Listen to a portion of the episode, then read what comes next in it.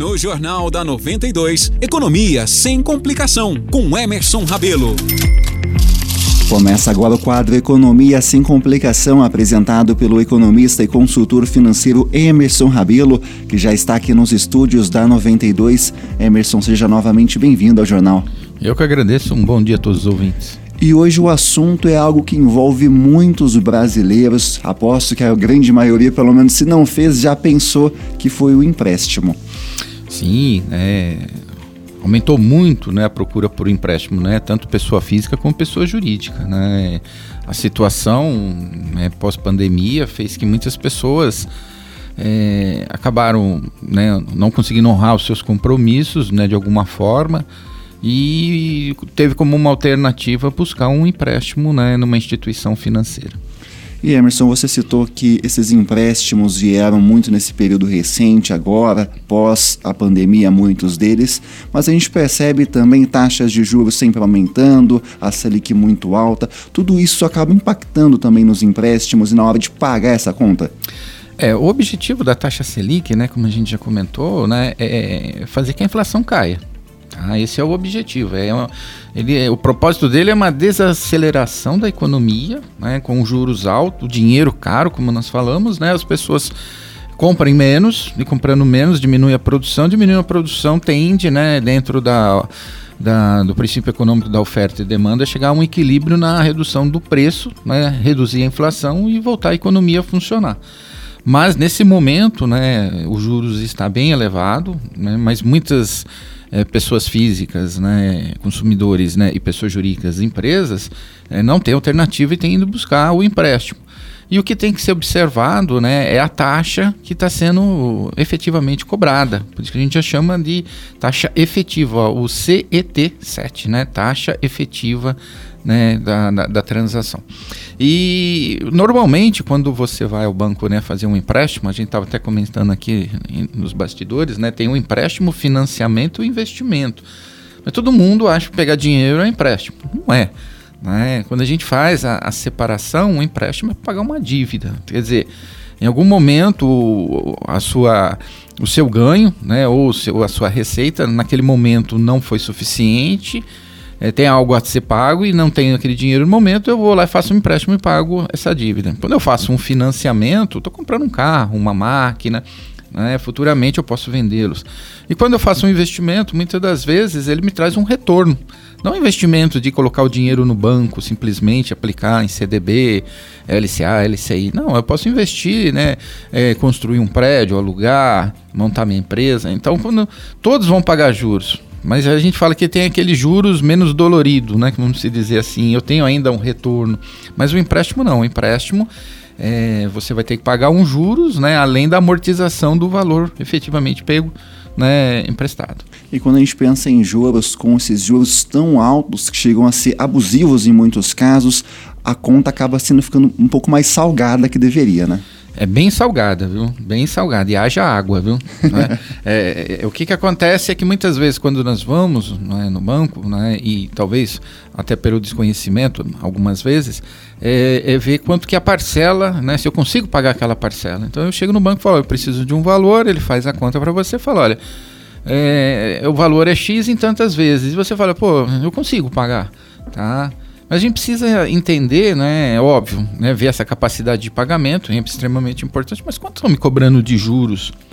Então, normalmente, né, houve uma resolução aí pelo, pelo Banco Central em 2020, né, que tem que ser deixado bem claro, né, o SET, né, o, o custo efetivo total.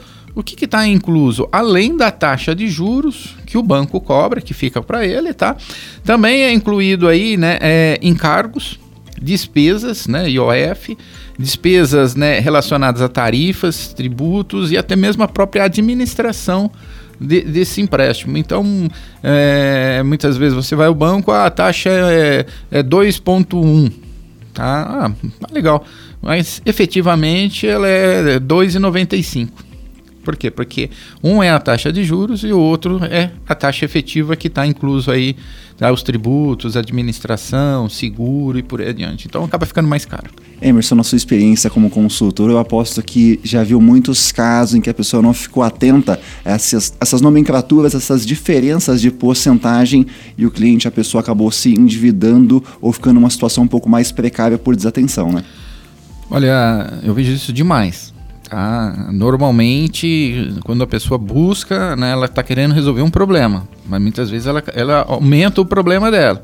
Eu falo que é um balão de oxigênio, está resolvendo aqui, né? Mas a gente precisa ver a sua capacidade de recuperação de pagar isso. Então, resolve o problema? Resolve. O banco é um parceiro? É. Tá? Nenhuma forma aqui nós estamos criticando que o banco, né? Ainda bem que existe o banco que tem ali para nos ajudar. Tá? E o, o, o, produto do banco é o dinheiro. Tá? Então, quem toma a decisão de pegar ou não empréstimo somos nós. Tá? O que nós temos que ver é buscar é, alternativas, até fazer uma pesquisa de mercado, porque banco, os bancos também são concorrentes. Então, algum pode ter uma taxa mais atrativa ou menos onerosa tá? e resolva o seu problema. Então, isso aí não tem problema nenhum. Agora, o que eu preciso saber é uma taxa de, um, de 2,1 tá? Que eu, na minha percepção, é uma coisa, e virar 2,95, é, eu tenho um caso de um, de um cliente que ele falou, olha, eu precisava de R$ 7.500 emprestados para pagar uma dívida. Eu fui ao banco, fizeram uma 60 vezes, estou pagando 425, cabe no meu bolso. É 5,45 ao mês.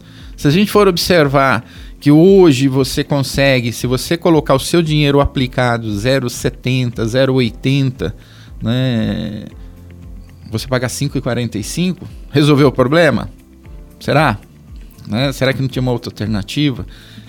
Né? Isso precisa ser visto. Bom, isso sim que eu chamo de um prato salgado. Esse aí ficou pesado. Sal puro. Sal puro. Mas muito dessas coisas eu acredito que na hora de do, é, da afobação ali para resolver o problema acaba criando outra. Então eu imagino que para resolver de fato tem que ter calma mesmo em meia crise, né? É, você tem que fazer um planejamento financeiro, tá? Antes de você chegar em qualquer instituição, né, que você identifique que você precisa de dinheiro, você precisa fazer um planejamento financeiro, tá? Você precisa ver se essa parcela vai, vai dar certo, vai, mas é a longo prazo, né? A longo prazo a gente precisa analisar como é que vai estar a situação. Tá? E, e precisa ver se eu vou ter essa capacidade, se o meu negócio vai dar continuidade, meu emprego, eu vou ter condições, porque é, sempre aparecem surpresas e a gente sempre tem comentado que o certo é a gente fazer uma reserva financeira para não ser surpreendido e ter que buscar esse dinheiro no mercado. Tá? É, voltando a dizer, não criticando, Tá? Mas se você precisar, faça um planejamento, faça um estudo, verifique. Às vezes, quanto menos prazo, a taxa é menor, você, liquida mais rápido. Veja a, a, como, que, como que vai ficar esse cenário até você né, encerrar o, o pagamento total desse empréstimo. Aí. Então, de olho em todos esses pontos que a gente citou aqui no nosso quadro, Emerson gostaria de agradecer a participação novamente aqui e trazer tanta luz para um assunto tão importante para o 2092. Eu que agradeço, sempre à disposição. Um bom dia a todos.